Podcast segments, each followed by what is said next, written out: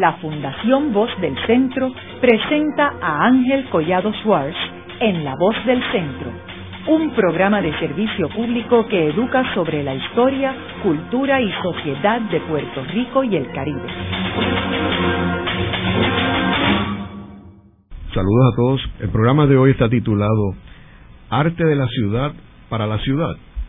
Y hoy tenemos como nuestra invitada la arquitecta Ivonne María Marcial, quien es arquitecta y fotógrafa y ex rectora de la Escuela de Artes Plásticas. Ivonne, cuéntanos un poco sobre en qué consiste el concepto de arte de la ciudad. Primero que nada, buenas noches a todos y gracias por la invitación a participar de, este foro. lo primero que comienzo es a explicar el título. No estoy haciendo un statement, estoy haciendo una pregunta. De verdad el arte de la ciudad que tenemos en Puerto Rico está siendo trabajada para la ciudad, está tomando en consideración el contexto donde se ubica. Y entonces, pues de eso tenemos que saltar a los murales, porque eh, lo que está proliferando en estos momentos, eh, pero a una en una cantidad masiva, es eh, los murales en la ciudad. Y digo murales, podemos ir atrás a explicar de dónde sale el término de muralismo, pero yo hice un pequeño sondeo entre un grupo de personas para preguntarle qué es el, un mural, qué, qué, qué tú entiendes como mural. Y muchas de las personas pues me señalaron eh, iniciativas como las que están ocurriendo en Santurce, donde se están presentando proyectos especiales, se interviene el muro de una pared o una estructura arquitectónica de la ciudad y entonces le llaman mural, lo cual esa es la percepción que tiene la mayoría de las personas de lo que es un mural, pero a mí me gustaría hablar un poco más de dónde sale el mural, primero en términos arquitectónicos y cómo llegamos finalmente a la calle, cómo se saca el mural de la arquitectura a la ciudad. Y en términos, tú mencionaste de, de Puerto Rico, todo este concepto de arte de la ciudad, ¿cómo, ¿cómo tú compararías Puerto Rico con otros países en América Latina o en Europa? Sí, a mí me gustaría hacer hincapié sobre el, comenzando con el muralismo. El muralismo es un en Latinoamérica, nace de, de Latinoamérica, en los en México, donde luego de la Revolución Mexicana en el 1910 eh, deciden que tienen que hacer obra para la gente, que ya se acabó eh, encerrar las obras para una élite. Y ahí es que vienen los ejemplos de Diego Rivera, José Clemente Orozco y David Alfaro Siqueiros. Y este esto se debe a que el primer secretario de Educación Pública de México, después de la Revolución, José Vasconcelos, pide a este grupo de jóvenes revolucionarios que plasmaran en la Escuela de Nacional Preparatoria de la Ciudad de México imágenes de la voluntad nacional, imágenes indígenas, imágenes de lo que era la historia de, de la ciudad. Ahí la historia de, perdona, del país. En ese momento empieza a trabajarse muchas estructuras que son eh, institucionales en México, en los interiores. Todavía tenemos el mural en el interior de la arquitectura. Y lo curioso es que el mural está sobre lo que yo llamo un lienzo que ya existe, que son edificios que ya existen, y ellos responden entonces a la pared que les sea asignada, pues si es la escalera que sube en una de las zonas, pues trabajan en la pared de las escaleras. Así que todavía vemos un mural que no está casado con la arquitectura, porque la arquitectura ya está hecha y sirve de lienzo pero más adelante con el movimiento moderno empieza a surgir esta conexión interdisciplinaria que para mí como arquitecta y fotógrafa es bien importante cómo un arquitecto puede trabajar con un artista para que en sus edificios haya un diálogo y no sea una cosa ganándole a la otra, sino una cosa trabajando, haciendo una ecuación final con la otra. Que A más B sea un C exitosísimo, pero sea un, un ente completo. Y entonces uno de los ejemplos que yo creo que es de los mejores, y lo traigo porque mucha gente lo conoce, es la biblioteca de la Universidad de UNAM, que tiene la torre arriba, donde todos sus lados tienen una historia distinta, pero si la ves alrededor, tiene una secuencia.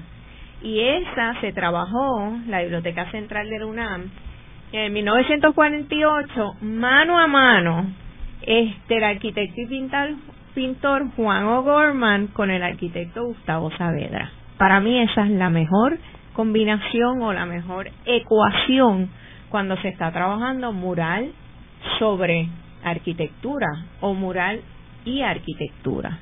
Es curioso que tú hablas de Diego Rivera, eh, que obviamente es uno de los, de los grandes eh, artistas de todos los tiempos eh, y, y, una de las principales figuras de América Latina. Y él logró colocar unos murales en los Estados Unidos que fueron bien controversiales, este, particularmente en Detroit, que era la capital de, la industria automotriz.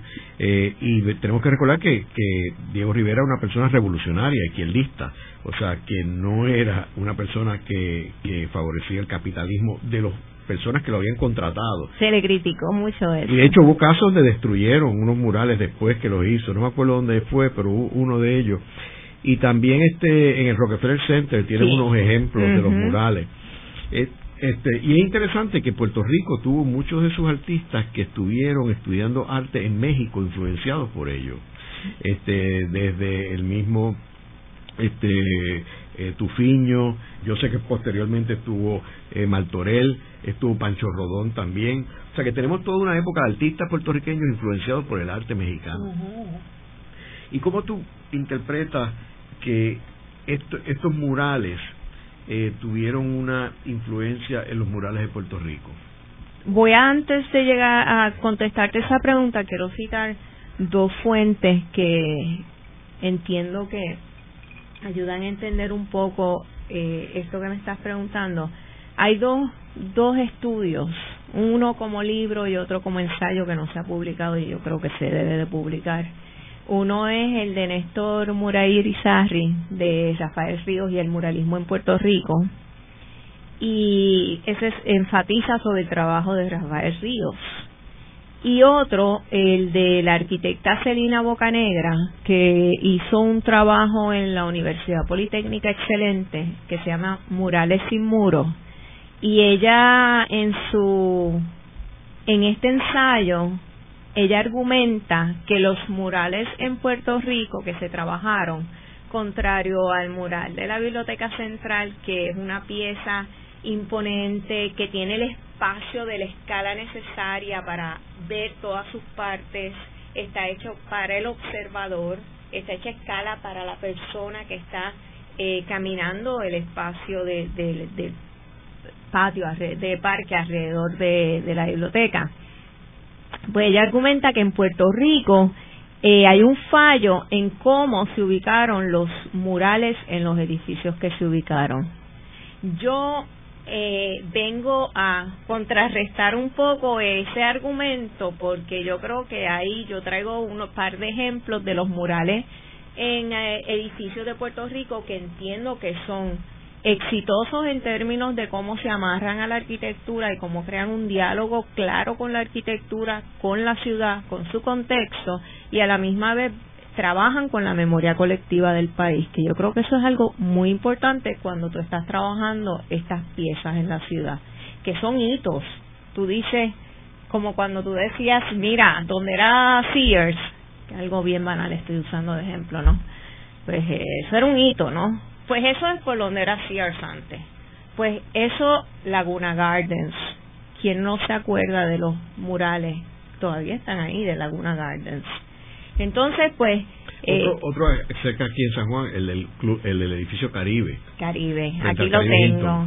En los, en los ejemplos que tengo, Hay tres ejemplos que yo creo que trabajan perfectamente bien en la ciudad.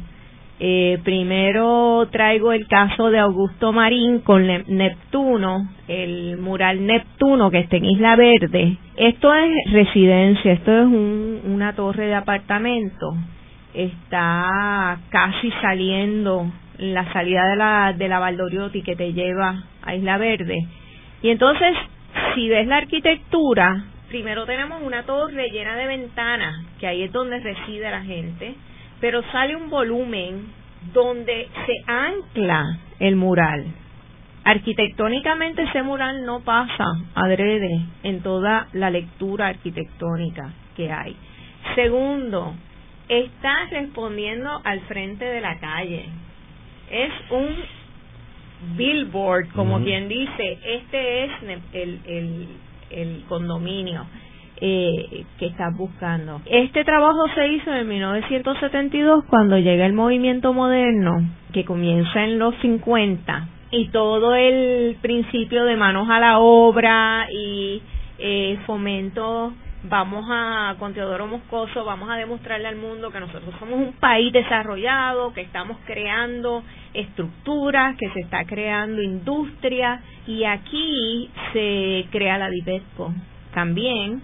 Este, y para el 1962 se firmó una ordenanza administrativa que obligaba a separar un 2% del valor total de la obra para, esta palabra no me gusta, decoración y embellecimiento de las estructuras en consulta con el Instituto de Cultura. Y es que salen los murales del Caribe Hilton que trata Antonio Torres Martino eh, con Julio Rosado del Valle también. El Hotel La Concha se muestran las piezas que estaban pegadas en, en lo que era el área del lobby. Rosado del Valle tenía uno del Caribe Hilton que todavía creo que está una parte de Loíza Aldea se llamaba o se llama ¿no? Luego en los 70 surge el arte para el pueblo con, los, con el proyecto de Sonny Rivera García, los que acaban de restaurar debajo de los puentes de condado. Eh, él trata el tema de, del indígena, del taíno.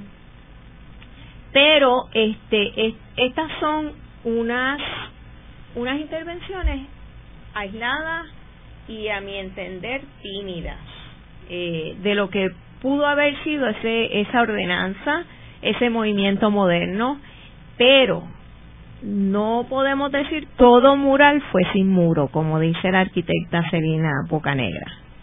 En el, en el trabajo que ella hace, que yo creo que, que el trabajo es excelente, porque ella lo que toma es, hace un inventario de todos los murales y entonces hace la planta arquitectónica y cómo tú te mueves en el espacio para de verdad ver si la persona que intervino en ese mural tomó en consideración cómo la persona eh, se aproxima al mural, cómo lo ves, está muy arriba, está muy abajo, pasa desapercibido. Hay murales que tú le pasabas por al lado y estaba a mano izquierda de la entrada, así que no lo veías nunca, como uno que había en el edificio de vivienda, que no sé si todavía está. Así que ese trabajo que yo vuelvo y digo, debería de publicarse, es muy bueno porque eh, se ve cuánta relación tenían estos murales en la época en que se obligó a hacer murales en los interiores de los edificios, la mayoría. Pero como volvamos al, al tema del mural en la ciudad y, y, y, si de verdad es eh, parte de la ciudad. En el caso que traigo del 72, el Augusto Marín nuevamente en el 70 con Laguna Gardens. No sé si tú te acuerdas que también vamos a Laguna Gardens. ¿Cuál es Laguna Gardens? El que tiene los mura, el, los mosaicos en la en la fachada.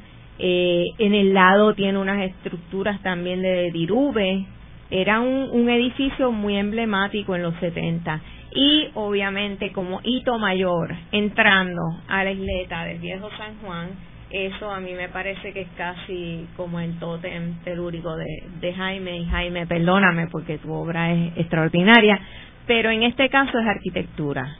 Y entonces la arquitectura amarrada en diálogo total con eh, el mural de Cundo Bermúdez 1963 que son las tres Antillas y la flora.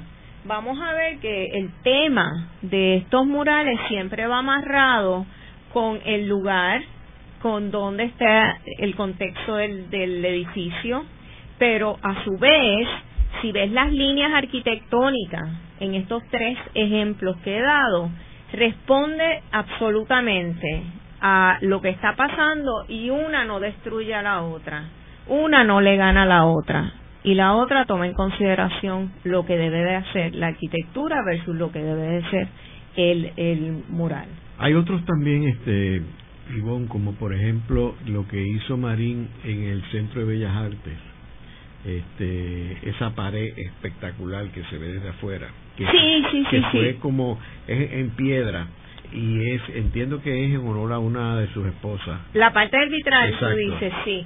Quiero hablar también del, de la pieza que tiene Jaime Suárez, eso viene mucho después de, de esta parte eso debe de haber sido 70, 80, esas partes. La pieza de Jaime Suárez me parece que una pieza excelente si la vemos sola como pieza, pero en el contexto del edificio, primero lo vemos de lado, casi desaparece, eh, no se, no toma en consideración y eso pues no es eh, culpa del, del artista, es culpa de la persona que la comisiona, porque le dan una pared completamente en blanco, la escala de la pared. Como arquitecta es mi percepción. Que conste el récord, de lo debí de haber dicho disclaimer al comenzar la, eh, todo esto es una percepción del arquitecta viendo obras de arte eh, respondiendo a la ciudad. Y la escala de, del edificio eh, no va a tono con la escala de la pieza. Yo hubiese llenado esa, esa pared completa con un ritmo de piezas de la que, como pie forzado la primera, yo hubiese seguido este añadiendo piezas que tuvieran un ritmo de la obra de Jaime Suárez en ese caso. Y entonces te quiero dar también un ejemplo de murales que sí funcionan en el interior de los edificios y que, que te traigo un ejemplo que es un espacio que debe de conocer muchos muchos de los radioescuchas y es el los murales de Diruba en el Ashford Medical Center. No sé si has tenido que ir, pero en cada lobby de cada piso, ese es otro que funciona perfectamente bien porque se abre el elevador y el, la, la visual para la persona lo que tiene es el mural en una última, una este reciente restauración me dicen que los pintaron, tú ves en la foto que tengo aquí que es todo colores, me dicen que los pintaron de blanco completo. Este, yo no sé en qué estado estén porque no he ido, pero este trabajo también se hizo mano a mano con el arquitecto que era Perechani. El arquitecto Perechani invita a López Dirube, le dice vamos a trabajar juntos unos espacios donde tú intervengas y entonces deciden que va a ser los lobbies de cada eh, espacio de llegada de los elevadores.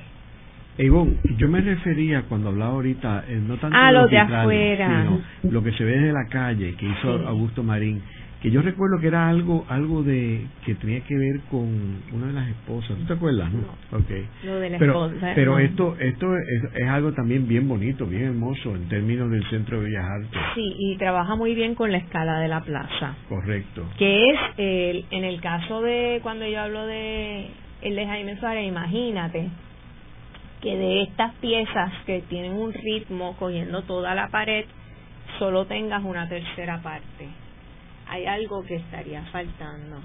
Así que estamos hablando que cuando tú trabajas con piezas eh, de arte en la ciudad, no es simplemente usar el fondo de esa pared como lienzo, sino que tienes que tomar en consideración dónde estás ubicado. En ese momento tú tienes que tomar en consideración que estás en una superplaza, que es la Plaza de Bellas Artes, que tiene gente que va a estar llegando y de qué dirección va a estar llegando la gente. Así que, ¿cómo, cómo lo va a ver? ¿Lo va a ver de escorzo, que quiere decir de lado? ¿Lo va a ver de frente?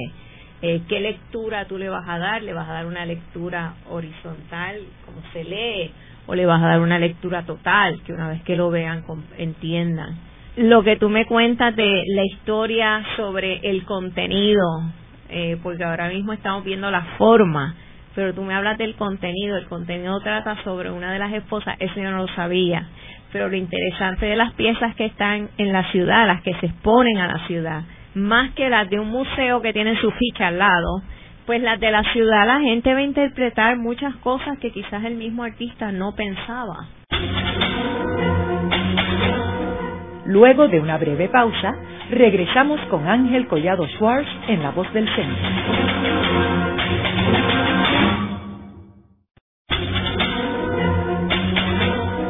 Regresamos con Ángel Collado Schwartz en La Voz del Centro.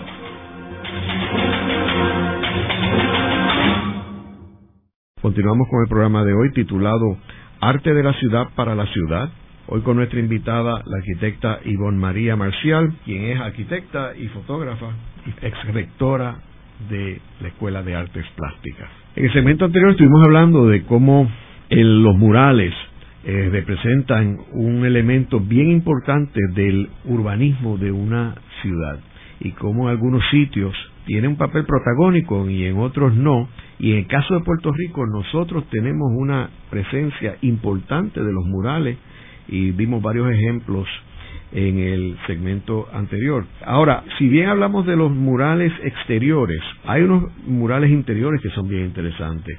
Por ejemplo, la Biblioteca Lázaro en la Universidad de Puerto Rico, que tiene el mural de Rufino Tamayo, que también es uno de los grandes artistas de todos los tiempos. Eh, que es el mexicano Rufino Tamayo. Eh, también tenemos el Banco Popular, en Atorrey, que tiene un mural grande. de María Rodríguez Que es excelente también y está muy bien cuidado. Y también tú hablaste ahorita de Rafael Ríos Rey. Y yo recuerdo hace unos años que restauraron los murales que él tenía en una casa en Ponce. Y yo fui a esa actividad porque la casa era la casa de José Ferré, que era el hermano de Luis Ferré. Eh, y entonces un gran empresario en Ponce y él era un, mecenas de los artistas en Puerto Rico y de los cantantes, allí iba Bobby Capó, ahí, ahí fue todo, todos eh, los, grandes artistas de la época. Y entonces cuando restauraron todos los murales, porque la casa la compró un doctor, pues eh, el hijo de José Ferrer, que es Maurice Ferrer, que fue alcalde de Miami, fue el que me invitó a esa actividad eh, con el artista. Y fue una noche memorable porque Maurice se acordaba de cuando él era niño y estaba en la casa y el artista estaba pintando los murales. Eh, un privilegio. Así que, por un lado, yo creo que fue una gran noticia saber que la casa la adquirió un médico sensible al arte que restauró y está protegiendo el arte. Por otro lado, este es un arte que desgraciadamente el pueblo no puede verlo. Me parece súper bueno tu comentario porque el libro de Néstor Muray tiene un, un ensayo, tiene ensayo de varias personas, pero tiene un ensayo de Ángel Chivo Quintero. Y yo tengo una cita que precisamente habla de esa democratización de los murales a partir del trabajo de Rafael Ríos y él dice, esta tendencia del sentimiento moderno conlleva además de un sentido distinto del espacio y la experimentación con materiales para los nuevos contextos, una relación distinta entre el artista, su obra y su público, que habla de público, no habla de familia. Para empezar, no es un arte de cuartos, sino es un arte masivo. Y en contraste con las escenografías y templetes no se entiende efímero sino además para el porvenir con la durabilidad de un proyecto de construcción, de un futuro moderno que se edifica. Y habla eh, de la, el ensayo se llama la democratización del mural en el trabajo de Rafael Ríos. Así que me toma por sorpresa que él a la par hubiese estado trabajando también eh, eh, comisiones privadas, porque la mayoría de su trabajo es trabajo público. Ok, entonces, eh, Ivonne, eh, hablando ya de, del arte popular que estábamos mencionando, y particularmente en Europa, eh, ¿quiénes son este muralistas importantes eh, modernos? Pues mira, en este momento contemporáneo, porque yo quería llevar el arte de la ciudad en la ciudad, de verdad de la ciudad, eh, es un, un zigzagueo eh, lo que estamos haciendo porque del interior, del exterior, volvemos al exterior.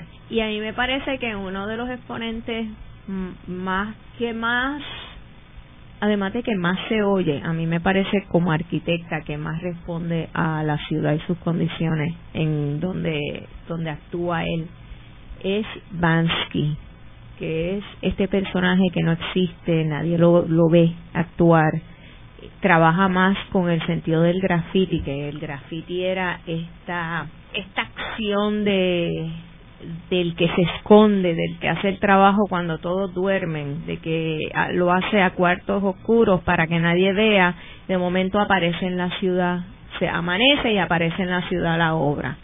Pues Bansky eh, es uno de ellos que ha estado trabajando en los últimos años. Y me parece que dentro de mi percepción como arquitecta, que es uno de los que mejor domina el diálogo entre forma, contenido y contexto. Eh, uno de los ejemplos clásicos de él es una niña meciéndose de un columpio eh, y el columpio se aguanta de un letrero ya existente en el sitio que decía parking. Así que el sitio es un parking, un gran parking que tiene una pared que identifica el parking. Él le quita la palabra in, eso quiere decir como park, esto es un parque, convierte el lugar, es un juego eh, del contexto urbano donde está trabajando, es un juego sobre la ciudad. Eh, y a mí eso me parece que además de que se tiene que divertir muchísimo haciéndolo, nos hace divertirnos a nosotros los que lo vamos a ver, los que lo vamos a entender. Porque coge un parking que es el, la antítesis de lo que es un parque y lo convierte eh, semióticamente en un, en un parque, de la manera que, interviene. Y es, eh, me parece buenísimo también porque la palabra parking está arriba, no hay manera que los carros tapen ese graffiti. Él, muchos de, yo creo que muchas de las de los errores que cometemos a veces es que intervenimos un graffiti muy bajito a la, al ojo del humano, entonces hay unos carros que te lo tapan y pues tú tienes que tomar eso en consideración como como artista, la ciudad, ¿qué te da la ciudad? Tiene carros, tiene peatones, tiene vías, por algunas vías llegas y por algunas vías te vas. Por algunas vienes y no ves, vas a tener el mural de espalda, en otras pues lo ideal es que lo tengas de frente. Cuando vas por una avenida grande, el poner un mural en una fachada de frente pues pierde. Le das a la, al peatón pero le quitas a la persona que va en el vehículo Así que yo creo que en el caso de Bansky, él trabaja muy bien con lo que es la ciudad. Y la ciudad y la arquitectura. En otro de los graffiti tiene a una persona vestida con el, con el uniforme que le dan a las personas que trabajan eh, domésticamente en las residencias de gente pudiente y ella está recogiendo y cuando levanta este es como si levantara un telón para una una cortina para limpiar lo que hay detrás vemos unos bloques. Y son los bloques de la fachada del edificio que está este compuesto de bloques. Así que él no solo responde a la ciudad responde a la arquitectura. Eh, y eso a mí como arquitecta cuando yo veo un diseño de mural en la ciudad me parece extraordinario porque estás no estás viendo la ciudad como un lienzo plain cualquiera. La ciudad está llena de símbolos. La ciudad tiene memoria colectiva. La ciudad tiene formas. Y en el momento en que tú respondes a todas esas formas, le das al, al observador una capa más de información que, que no sea simplemente una pieza de arte sobre un lienzo plano.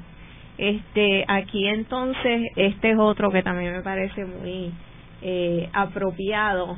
Eh, él escoge el sitio donde hay una cámara de, de seguridad y le pone en el ángulo donde está la cámara, escribe, What are you looking at?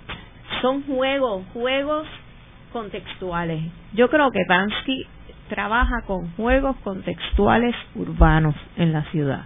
Y eso es extraordinario. Entonces, eso me lleva a mí a, a ver todo lo que está pasando en la ciudad, en Santurce sobre todo, y cómo la juventud o el grupo que está este, apropiándose de las paredes de nuestra ciudad está empezando a tener esos esos juegos contextuales urbanos, esos juegos contextuales.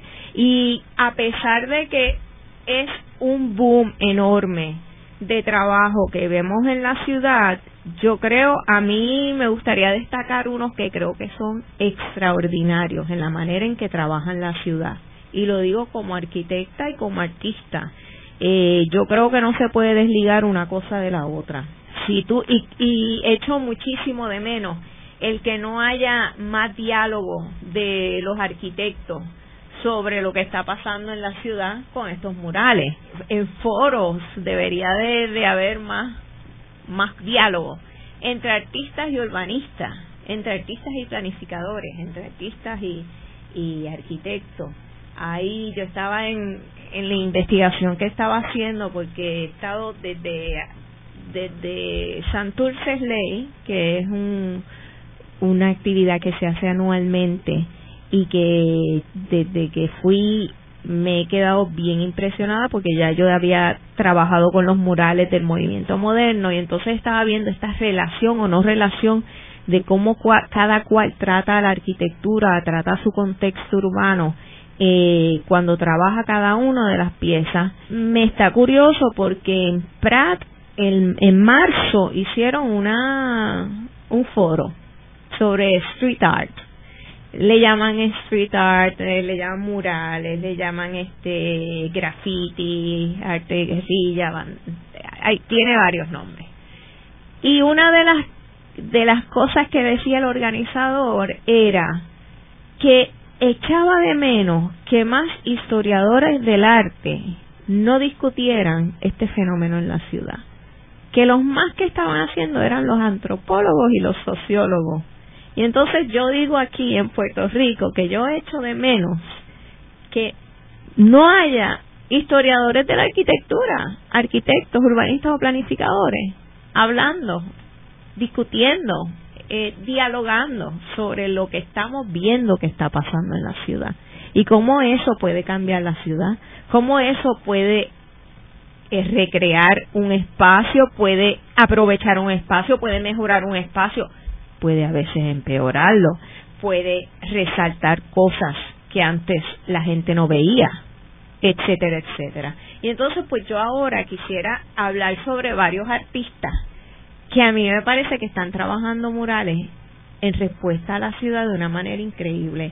Y es bien curioso porque eh, hablé no me quise contaminar mucho hablando con ellos antes de, venir aquí y decir cómo yo lo leo desde mi percepción de arquitecta, pero me sentía muy tentada a, conocer a, a una persona que para mí es uno de los mejores trabajos en Santurce Ley es, es el de ella, que es una de las mejores intervenciones que creo que se hizo en Santurce Ley es esta casa a ver si puedo ampliar la casa de... ¿De, quién es esa casa, Ivonne? De es una casa abandonada de Damaris Cruz. Eh, no es de Damaris Cruz, la interviene el artista Damaris Cruz. Ella eh, le interviene de, de una manera hablé con ella y yo le dije lo que pensaba ella me dijo, no, yo no estoy muy de acuerdo, vamos a tomarnos un café después. Le dije, vamos a tomarnos un café porque yo te lo estoy diciendo, me dijo, este, y te voy a decir lo que yo le dije a ella de la casa. Eh, a mí me parece la intervención en Santurce Ley de esa casa, aquí eh, ves que tiene otra casa intervenida con una serie de, de murales, esta casa de al lado no se toca, pero ella lo que tú ves aquí de amarillo es guía telefónica. Ella empapela la casa con guías, con hojas de guías telefónicas que eventualmente me dijo que eh, hasta la gente se las daba. Entonces tiene unos, unos collages con unas señoras tomando café y las señoras están a gran escala.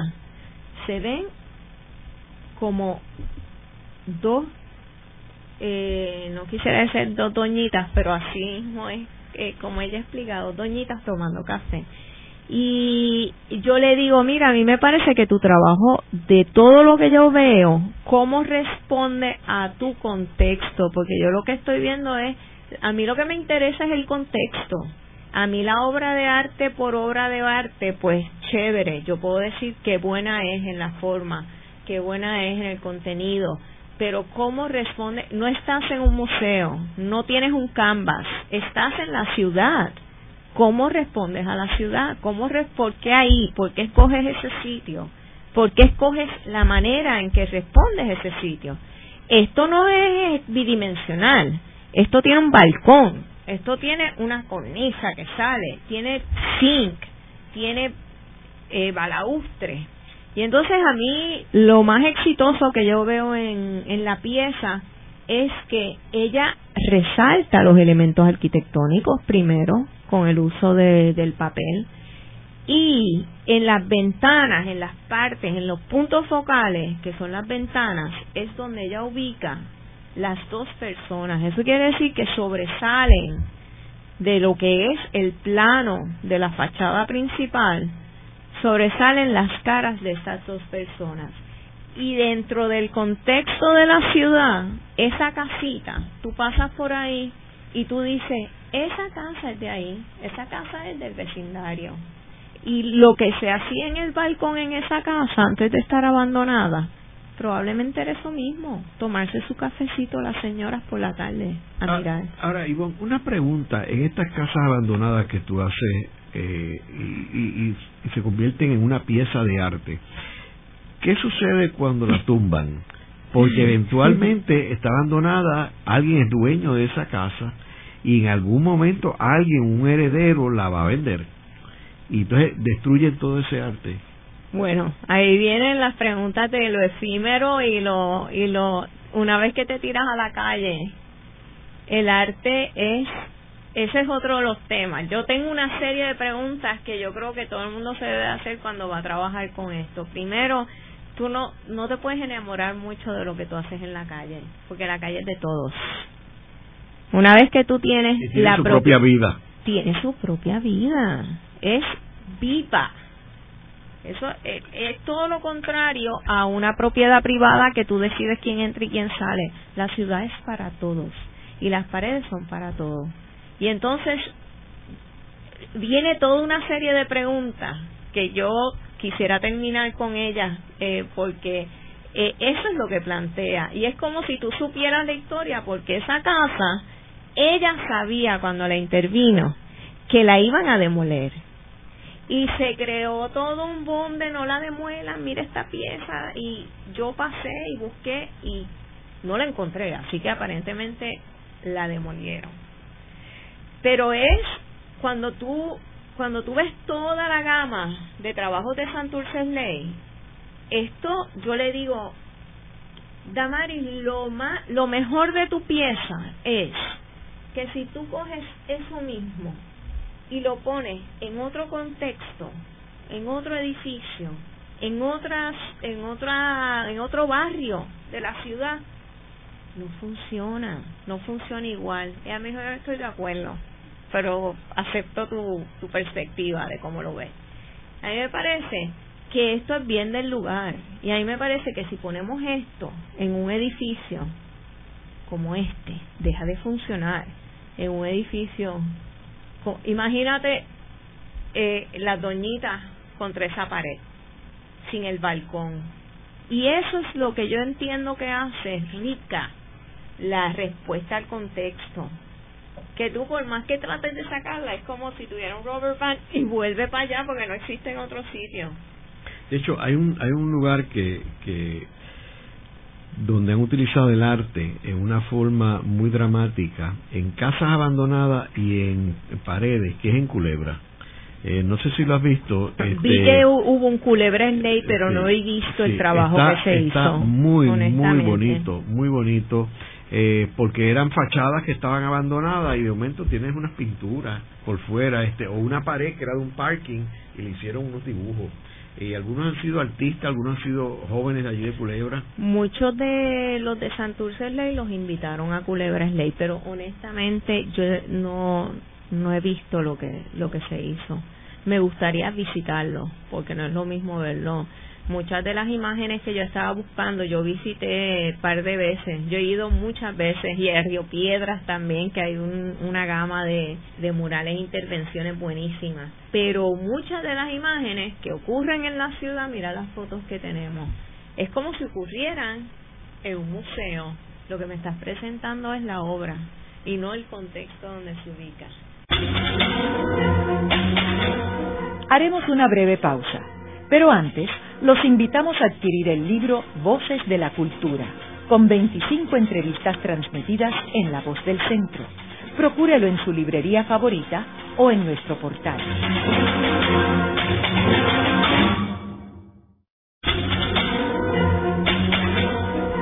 Están escuchando a Ángel Collado Schwartz en La Voz del Centro. Ahora pueden accesar a toda hora y desde cualquier lugar la colección completa de un centenar de programas transmitidos por La Voz del Centro mediante nuestro portal www.vozdelcentro.org. Continuamos con el programa de hoy titulado Arte de la ciudad para la ciudad Hoy con nuestra invitada, la arquitecta Ivonne María Marcial, quien es arquitecta y fotógrafa, ex rectora de la Escuela de Artes Plásticas. Ivonne, ¿qué otros ejemplos tenemos de cómo se integra el arte en la, en la ciudad? Yo creo que tengo otro otro ejemplo que me parece que es magnífico y no en solo un ejemplo, sino varios de, sus trabajos, y es Abel Charrón, que es eh, fotógrafo, no sé si lo conoce, y tiene, para comenzar, voy a mostrar que es uno de, de los que creo que mejor funciona también con el edificio donde se ubica, que es la ubicación de la bandera de Puerto Rico justo en el medio de un edificio que está dividido por unas franjas verticales y las franjas verticales enfatizan las franjas de la bandera. Ese mural en otro edificio no tiene la fuerza que tiene. Cada dos bandas él hizo cada banda de la bandera. Entonces tiene unos espacios vacíos donde las bandas dejan de existir y ahí ubica dos, dos niños. ¿Dónde está ubicado este mural? Es en la calle Serra. Serra. En la calle Serra, eh, luego de la Fernández Junco, donde era el, el Banco Popular que cerró, ahí se coge a la derecha y como siete casas más después de la de la intersección a la derecha. Este pero aquí si ves mira cada pieza cómo se se ubica en la fachada. Eh, hay un balcón ese balcón no se toca ese balcón no le toca la cabeza a la niña. La ventana que hay sobre la cabeza del niño tampoco le toca. Los niños respiran dentro de, ese hueco que queda entre las franjas y ubicar, mover él cogiendo la es como sacarla parece tridimensional es como sacarla el niño está sacando la estrella de, de la bandera y entonces se ve básicamente trabaja las franjas para que se vea algo tridimensional donde actúa bidimensionalmente.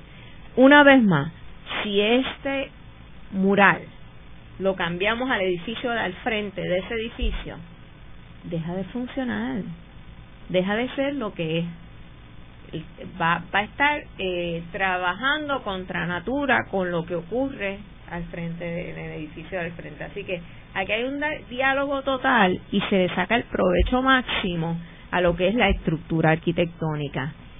Este también es de Abey, que donde él toma un edificio abandonado. ¿Dónde? En la calle Serra, al final, a mano izquierda. Los números no me los sé, y este es el edificio. Y entonces todas estas ventanas que tú ves ahora llenas de gente y, y con movimiento, estas estaban, no tenían este, ni puertas ni ventanas, porque hay balcones y ventanas y él cubrió completamente el hueco que quedaba con fotografías de gente asomándose a la calle. Y es fantástico porque entonces tú ves la calle llena de gente durante el Festival de Santurce Ley y te están mirando desde arriba, te están mirando desde el balcón. La referencia es una referencia, como digo, de memoria colectiva. La memoria colectiva te dice que en los balcones va a haber gente. Y entonces él te trae a la gente, a tu memoria, te trae la gente a lo que tú sabes que pasa usualmente en ese espacio arquitectónico. Las ventanas, ¿para qué? Pues muchas veces pasó más y ve lo que está pasando en la calle y como esta calle está llena de gente, él llena las ventanas para que la gente vea lo que está pasando en la calle. Así que me parece excelente la respuesta de Abey y tenemos también uno que causó muchísimo revuelo, pero eh, funciona muy, muy bien, muy impactante, este de Río Piedra, donde tenemos a una muchacha apuntándote con una pistola. Lo está haciendo a nivel del peatón. Si ves la foto, yo me siento que tengo la pistola aquí en la frente es una crítica social. Muchas veces muchos de estos eh, murales van cargados con más información de lo que nosotros pensamos. Es una crítica de, la situación en Puerto Rico pero lo hace de una manera eh, potente. Y que escoge escoge una pared enorme monumental va a la par con lo con el movimiento en la ciudad con el peatón y tiene una verja. Es como diciendo mira está vedado está si lo ves completo, el espacio está vedado para ti. Aquí ella es la que domina. Y todas estas lecturas yo creo que son importantes al, al trabajar la ciudad. Un ejemplo bien rapidito, las ventanas. Tenemos ventanas en, los, en las paredes. ¿Qué hacemos? Dibujamos y dejamos la ventana vacía, como que hay, se quedó o le sacamos provecho a la ventana. Aquí vemos al final de la calle Serra que él implosiona esa fachada de la manera en que trabaja.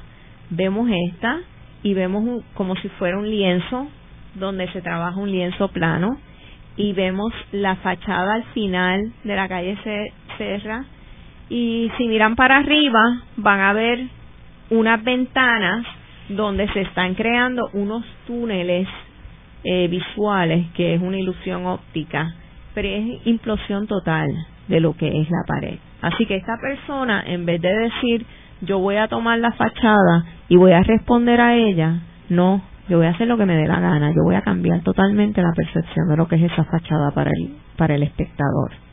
Y la implosiona. Ese también es responder al contexto, haciendo lo opuesto a lo que debería de esperar la persona, yendo a la sorpresa y creo que es muy exitoso también. Como último ejemplo, quiero hablar de algo que yo echo de menos como arquitecta y es el que se trabaje una estructura en sus tres dimensiones, que se trabaje adentro, que se trabaje afuera y que se trabaje una pieza, un mural que le dé la vuelta a las tres dimensiones que tiene todo edificio o a, todas las dimensiones que tiene eh, los objetos en la ciudad. Y en este momento se está llevando un proyecto que voy a visitar próximamente en Cagua, donde Sofía Maldonado, una excelentísima también eh, exponente de el street art, que ha trabajado Río Piedra con unos murales muy buenos, también respondiendo a la arquitectura de una manera increíble. Ella está trabajando ahora mismo con un edificio que era una antigua, un antiguo almacén de tabaco y lo está interviniendo en el exterior y en el interior. Y es bien atrevido porque en el interior y en el exterior hay mucha información arquitectónica, hay muchos elementos arquitectónicos. Tengo mucha esperanza de ver qué es lo que ella va a hacer de, de, de, toda, de toda esa información, de todo ese contexto que se le ha dado para intervenir. Luego de la pausa, continuamos con Ángel Collado Schwartz en La Voz del Centro.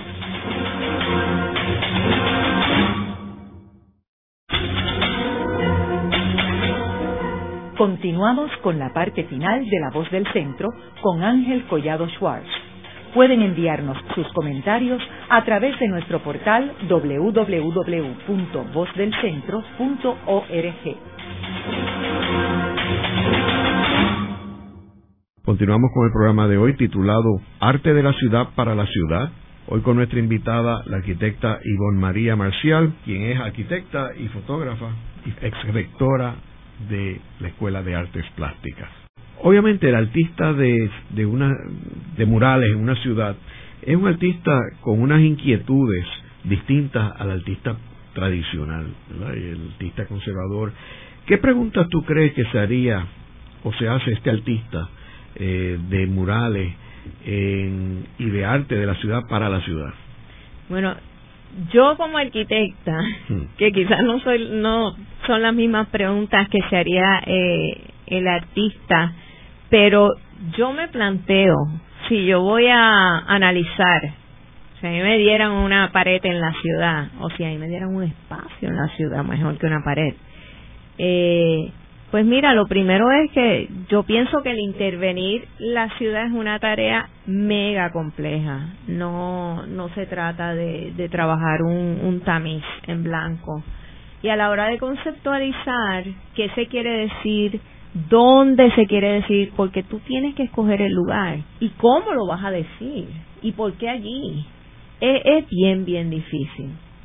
Las posturas hacia el contexto yo creo que deben de estar claras eh, tanto así que las piezas perderían su fuerza si se cambiaran, como yo le estoy diciendo en cada ejemplo que te he dado. Que, y yo lo digo, no funcionaría en otro lugar. Si tú contextualizas de una manera bien, bien fuerte, como las ventanas que dinamizan la, la fachada que mostré en el último ejemplo, eso pues probablemente no funciona en otro lugar. Y las preguntas serían varias o variadas. ¿Puedo intervenir o voy a transformar, voy a deconstruir el espacio que ya está como lo conocemos, con qué narrativas identitarias de ese espacio, del lugar voy a trabajar, o me voy a crear mi propia, mi propio cuento fuera del contexto. ¿Con qué espacio trabajo? ¿Con el oficial que me van a dar? ¿O voy a usar espacios de transgresión que la gente no va? por límites físicos o por límites mentales, como Bansky. Pienso fortalecer los códigos que ya existen en el lugar o por el contrario contradecirlo. Responder o contrarrestar estéticamente convencionalmente como museo versus ciudad, modificar el objeto cotidiano o resaltarlo, aumentar su percepción de la memoria colectiva o solo lo uso como un lienzo liso para darle un nuevo significado.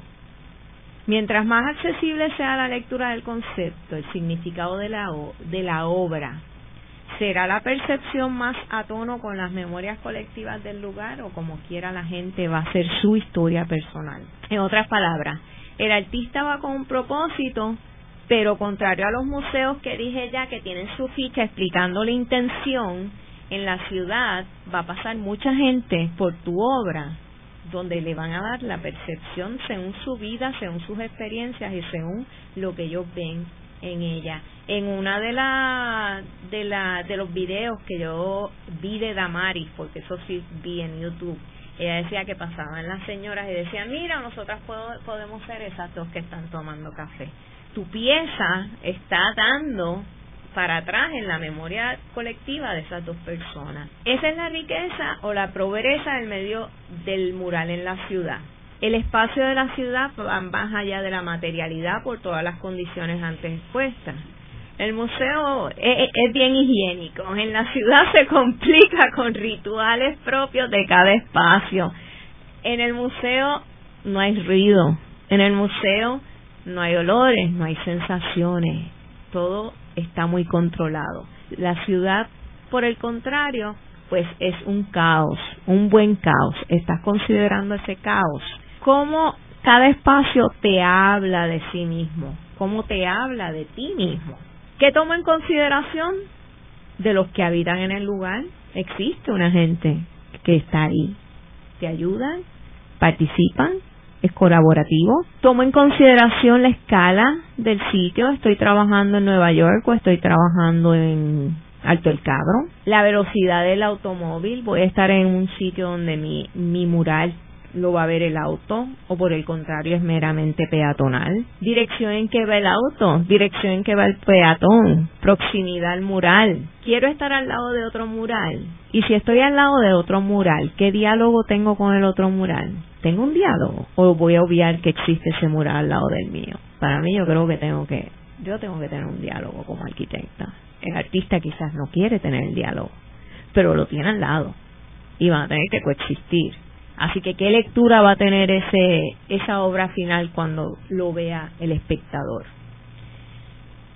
¿Qué tiempo de existencia, lo que estábamos hablando, va a tener mi mural? El tema de temporalidad, lo efímero. ¿De quién es el lienzo una vez lo termino? ¿Quiénes se apropian del espacio? Porque no es tu espacio, es el espacio de todo. ¿Qué hago cuando se apropian del espacio? Cómo los murales pueden construir y desconstruir la ciudad y cómo el que viene detrás lo puede hacer también. Y en eso terminó con esto, eh, hubo un, incidente donde una persona, después de que se terminaron los murales de Los muros hablan, vino una persona de noche y les hizo unas cruces. Y fue bien interesante cómo cada, cada uno de los artistas trabajó con los murales. Algunos de ellos los restauraron a su condición normal. En este caso, el de Sego, que está en la Fernández Junco, tomó las cruces y las convirtió en unas cruces que hacían una perspectiva. A mí eh, esa, esa intervención de que eh, yo le pongo cicatrices porque, mira, ya me heriste, y cuando te das, cuando tú te caes y te das un cantazo, esa cicatriz está ahí y él está interviniendo y mostrando esa cicatriz. Y, ¿y cuándo uno uno separa graffiti de arte?